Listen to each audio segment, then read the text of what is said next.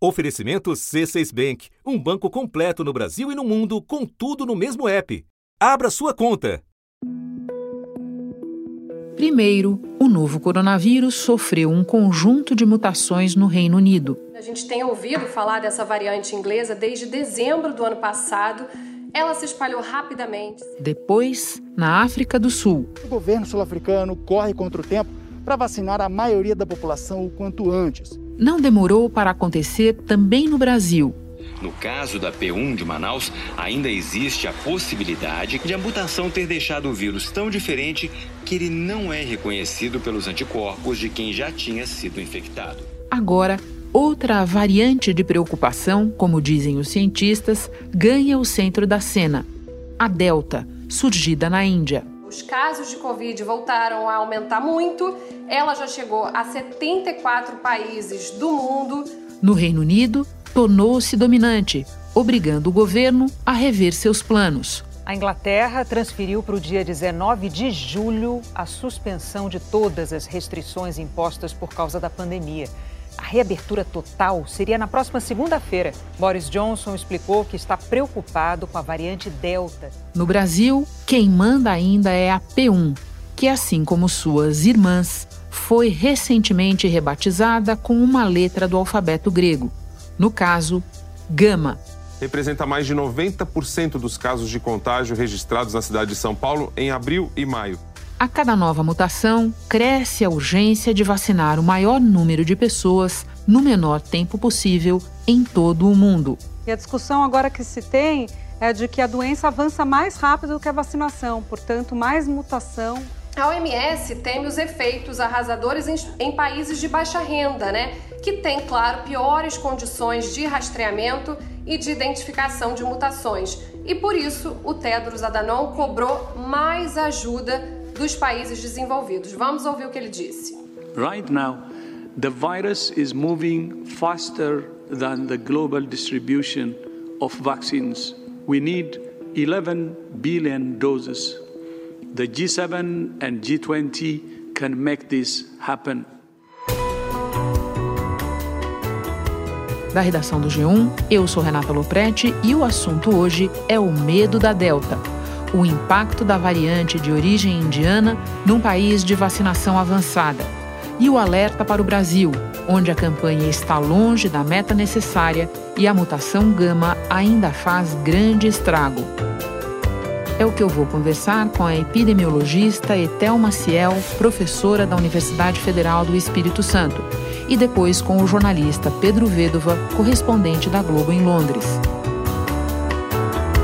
quarta-feira, 16 de junho. Etel, pelo começo, você pode explicar o que, que a gente já sabe sobre a variante surgida primeiro na Índia, chamada Delta? Renata, essa variante, o que nós sabemos até agora é que ela é mais transmissível, então ela infecta mais pessoas e a parte mais preocupante é que ela o que a gente chama, ela escapa ao nosso sistema imunológico.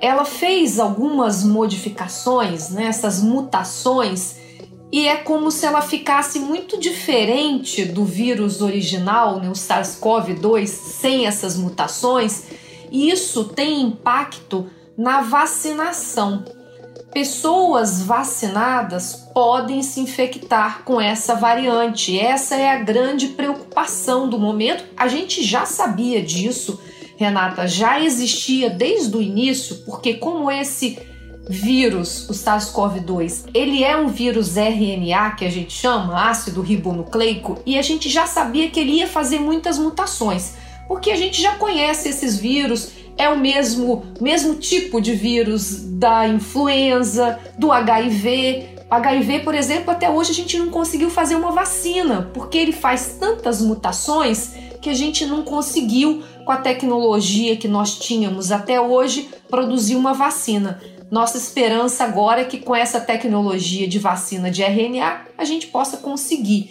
Então, isso só para explicar que a gente já no início já antecipava que esse vírus ele ia fazer mutações e que era importante a gente impedir a transmissão esse conjunto de mutações que fez com que ele possa escapar do nosso sistema imunológico é que causa uma preocupação a mais em relação a essa variante Delta, essa variante específica. Exatamente porque vacina é o que mais preocupa a todos nós, como você disse, eu vou deixar para detalhar esse ponto com você um pouco mais no final das minhas perguntas.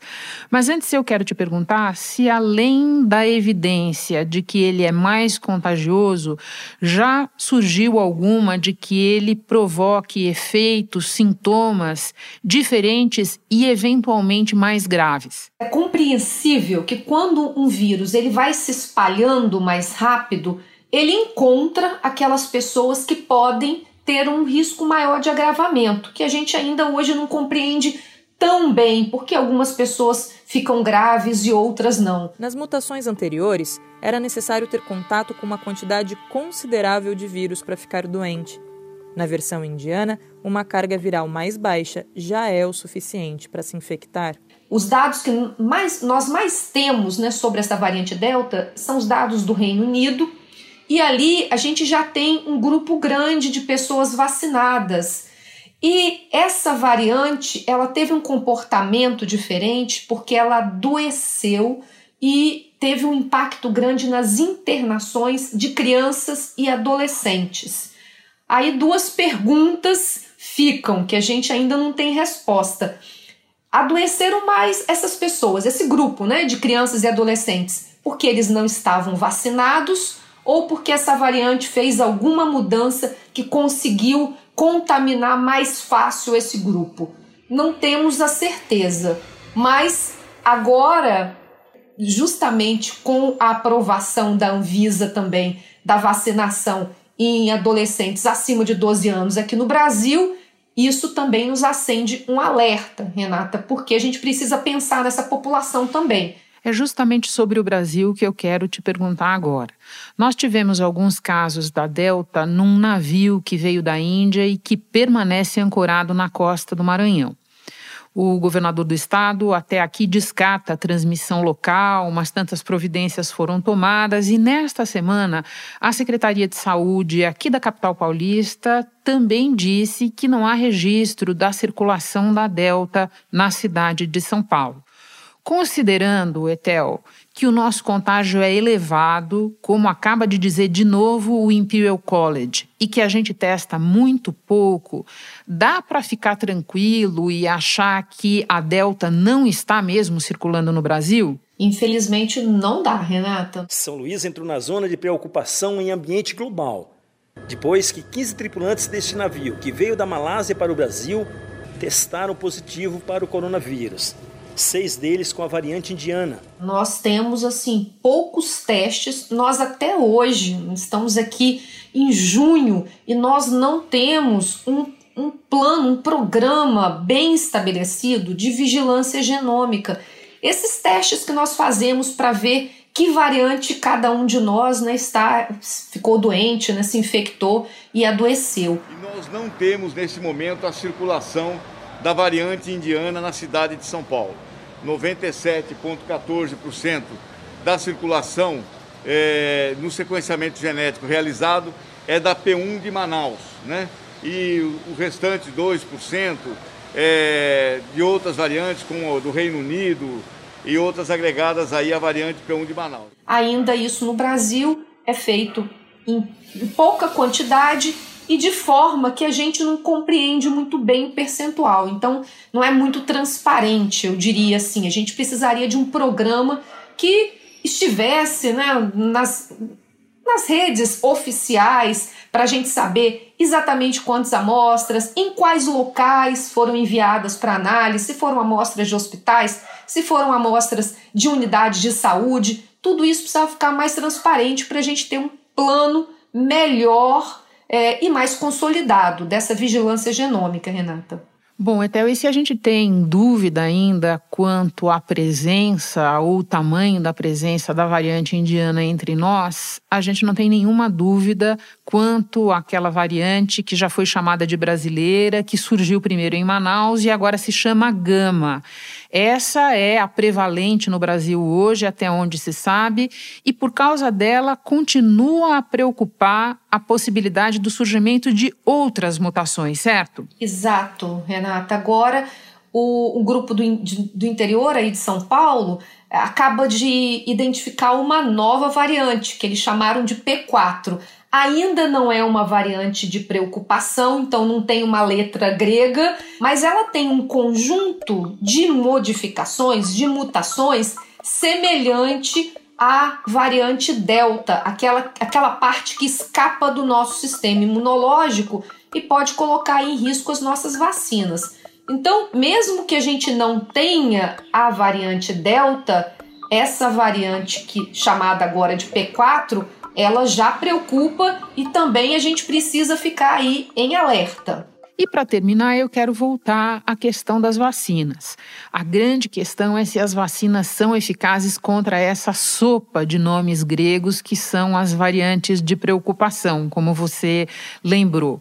Você pode nos contar, voltar, retomar um pouco essa questão do que a gente já tem de evidências a respeito da eficiência e do perigo do que não está coberto pela vacinação nessas variantes? Até o momento, Renata, nós tínhamos as variantes, a alfa, aquela que foi identificada no Reino Unido, né? a beta, aquela que foi identificada lá na África do Sul, a gama, a nossa aqui P1, né? e a, a delta, a que foi identificada na Índia, essas quatro variantes de preocupação, é, até o momento, nas três primeiras, nós tínhamos evidências que a vacina não tinha, um, não tinha ainda um impacto. A OMS tem sempre falado sobre o desequilíbrio e a escassez de vacinas nos países mais pobres. I welcome the announcement that G7 countries will donate 870 million vaccine doses, primarily through COVAX. This is a big help, but we need more, and we need them faster. Agora, essa variante beta, a da África do Sul, já tinha tido impacto importante na vacina da Janssen, é, que foi estudada lá e teve uma eficácia diminuída.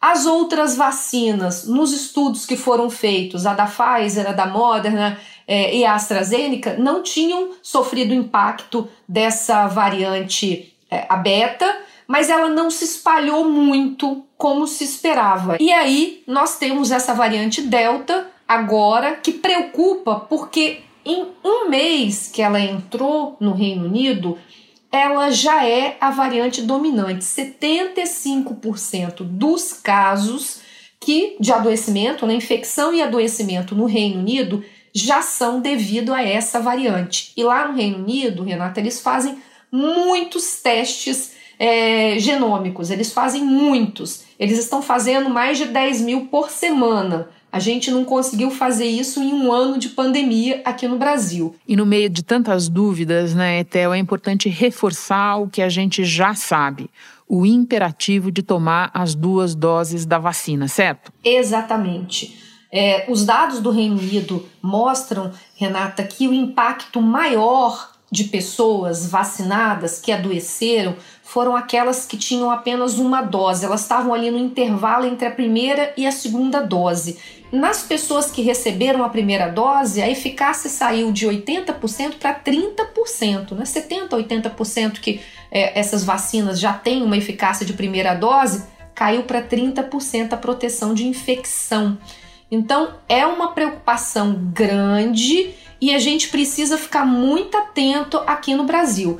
Quando as pessoas tinham recebido as duas doses, Renata, tanto da AstraZeneca quanto da Pfizer, a proteção contra a infecção continuou alta, acima de 80%.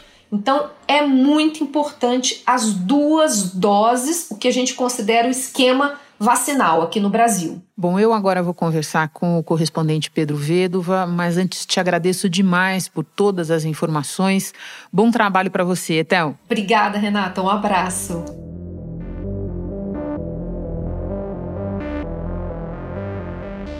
Pedro, você pode começar explicando para nós o efeito da Delta no número de casos de Covid-19 e de internações no Reino Unido? Sim, é, as taxas de infecção estão é, aumentando bem mais rápido por aqui, né? Então, eles verificaram que os novos casos nos últimos dias estão na faixa de 7 mil, então isso foi um aumento importante, um crescimento de 64% por semana. E aí, a cada 10 dias, é, ou um pouco mais assim, dobram o número é, de casos diários. Então, seguindo essas tendências, eles acharam, né, pelos modelos matemáticos, que a, até o fim de julho o Reino Unido poderia chegar aos níveis de janeiro. Então, isso alarmou demais, né? Esses cientistas eles verificaram que a variante Delta seria algo em torno de 30, 100% mais contagiosa. O número que se consolidou foi 60% mais contagiosa do que a variante Alpha, que é como agora a gente chama a variante identificada primeiro em Kent, né? Um, um lugar aqui do Reino Unido.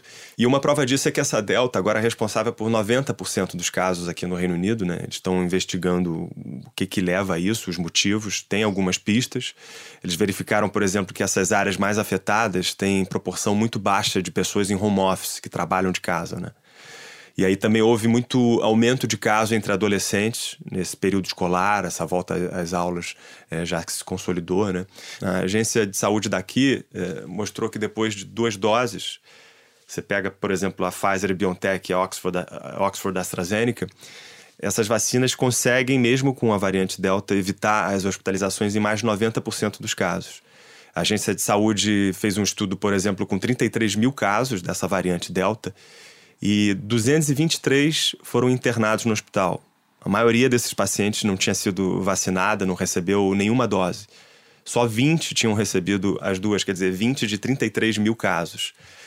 Agora, repara que se a gente a está falando de um aumento do número de casos, só que as internações é, não estão tão altas assim. Aqui na Inglaterra existem é, menos de 200 infectados na UTI Houve 10 mortos. Era isso que eu ia comentar com você. Esse fenômeno que você descreve, um dos sinais dele é que o número de óbitos não acompanha o um número de casos e até mesmo o aumento das hospitalizações, certo? É, exatamente. E esses pacientes, eles ficam menos tempo no hospital. O que é muito importante também na mensagem que o governo sempre construiu, que foi de vamos salvar o NHS, que é o SUS daqui. I urge you to stay at home protect our NHS and save lives.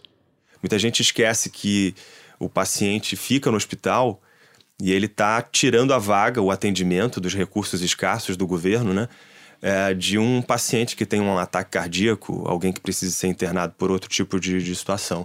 Eu fiz uma matéria é, sobre um estudo francês que comparava a gripe comum, a influenza, com a Covid, e se eu não me engano, é, a influenza, é, a internação média era de oito dias, a Covid era de duas semanas, pelo menos. Então é crucial isso, assim, do período de internação no hospital é, pela vacinação, mesmo com essa delta, ser menor e ser menos virulento, é, isso é muito importante. E é claro que isso tem a ver com o programa de, de vacinação do Reino Unido, né? Porque a gente já chegou aqui a 80% da população adulta vacinada com uma dose, são 40 milhões de pessoas e dois terços da população adulta com duas doses, 30 milhões de pessoas mais ou menos. Então já está perto daquele número mágico, né, que eles ficam falando de 60, 70% da população, população adulta. Né? Precisaria chegar um pouco mais se a gente começar a incluir os menores de idade, por exemplo. Pedro, uma dúvida pontual. Você disse que esse espalhamento da variante Delta foi relativamente rápido. Nós estamos conversando no meio de junho. Você se lembra quando essa escalada de casos começou? Por abril ali é, já começava a falar dessa variante identificada na, na Índia. É, e a comunidade indiana aqui é bem grande, né? E de toda a região do sul da Ásia. Então, é uma população que costuma ter famílias maiores também, quer dizer, eles dividem o mesmo teto. E isso é uma das principais formas de contágio, se não a principal forma de contágio, é você respirar o mesmo ar, né? Então, se você está num ambiente fechado com o seu parente, conversando junto no sofá, assistindo alguma coisa, dormindo no mesmo é, lugar, é, você vai ter mais chance de contágio. Por isso que isso se espalha também nessas comunidades com famílias maiores. Pedro, para terminar, com esse anúncio do governo, como é que fica o cronograma da reabertura por aí? Então, a gente está muito adiantado aqui, né? É, não, não, houve um retrocesso, uma coisa é, que a gente precisou é, refazer alguns círculos de segurança. Na verdade, a gente já, já pode aqui na Inglaterra dar abraço. É como eles falam, um abraço responsável. Você tem que ver se aquela pessoa é vulnerável, se ela está exposta ou não. É, tem já o, pub aberto dentro, o pub está aberto também, né, que é uma instituição britânica. Outros lugares também, museus, teatros, e, mas tudo com limitação da capacidade. É, algumas situações, tipo boates, estão é, fechadas ainda, né?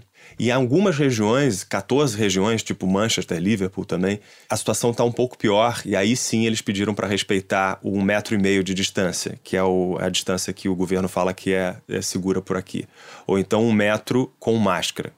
E aí você pode também desviar um pouco o rosto na conversa. Um olha para um lado, outro olha para o outro. Tem uma série de recomendações que você pode minimizar a possibilidade de contágio. Com essa decisão anunciada pelo primeiro-ministro britânico Boris Johnson, teatros e casas de show vão ter que continuar funcionando com 50% da capacidade, as boates vão seguir fechadas, eventos esportivos, como os jogos da Eurocopa aqui em Londres, vão ter que limitar a quantidade de torcedores. Mas Boris Johnson deu uma boa notícia para os casais que estão doidos para fazer uma festa de casamento minimamente normal. Não vai ter mais a restrição de 30 convidados. E aí eles tiveram que adiar um mês, o, o que muita gente chama por aqui de o Dia da Liberdade, que é quando caem todas as restrições sociais. É uma ideia mesmo de comprar tempo para vacinar mais pessoas. Porque se pegar esse ritmo é, atual de vacinação, mais de 3 quartos dos adultos já teria recebido as duas doses é, nesse 19 de julho e quase 9 em cada 10 uma dose só. Fora que eles já viram que algumas dessas vacinas também têm a capacidade de cortar a transmissão. Então, é, se isso não acontecesse agora, eles achavam que é, se não houver esses cortes de transmissão, também vai ter uma coisa já espontânea, né, prevista, que é as férias escolares. E aí os jovens vão se encontrar menos. Pedro, especialmente obrigada por conversar conosco hoje. Eu sei que o teu dia foi bem corrido. Muito obrigada pelas informações. Bom trabalho e um dia da liberdade próximo para você aí. Oh, maravilha. Obrigado, eu, eu que agradeço, é sempre gostoso participar. E mando aqui o abraço que está permitido já, né? Isso, isso. O nosso é um abraço responsável. E como? Um beijo, querido. Um beijo, brigadão.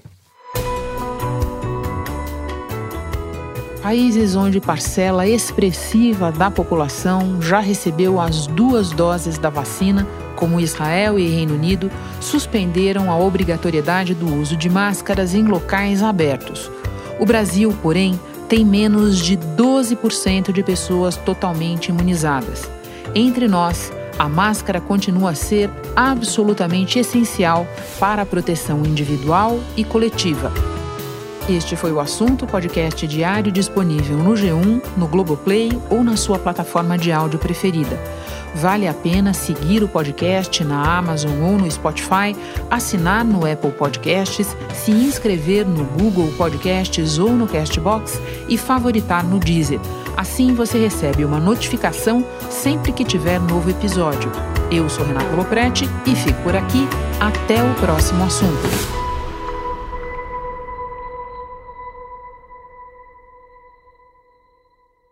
Você no topo da experiência financeira que um banco pode oferecer. Escolha um banco completo no Brasil e em qualquer lugar do mundo. Abra sua conta no C6 Bank.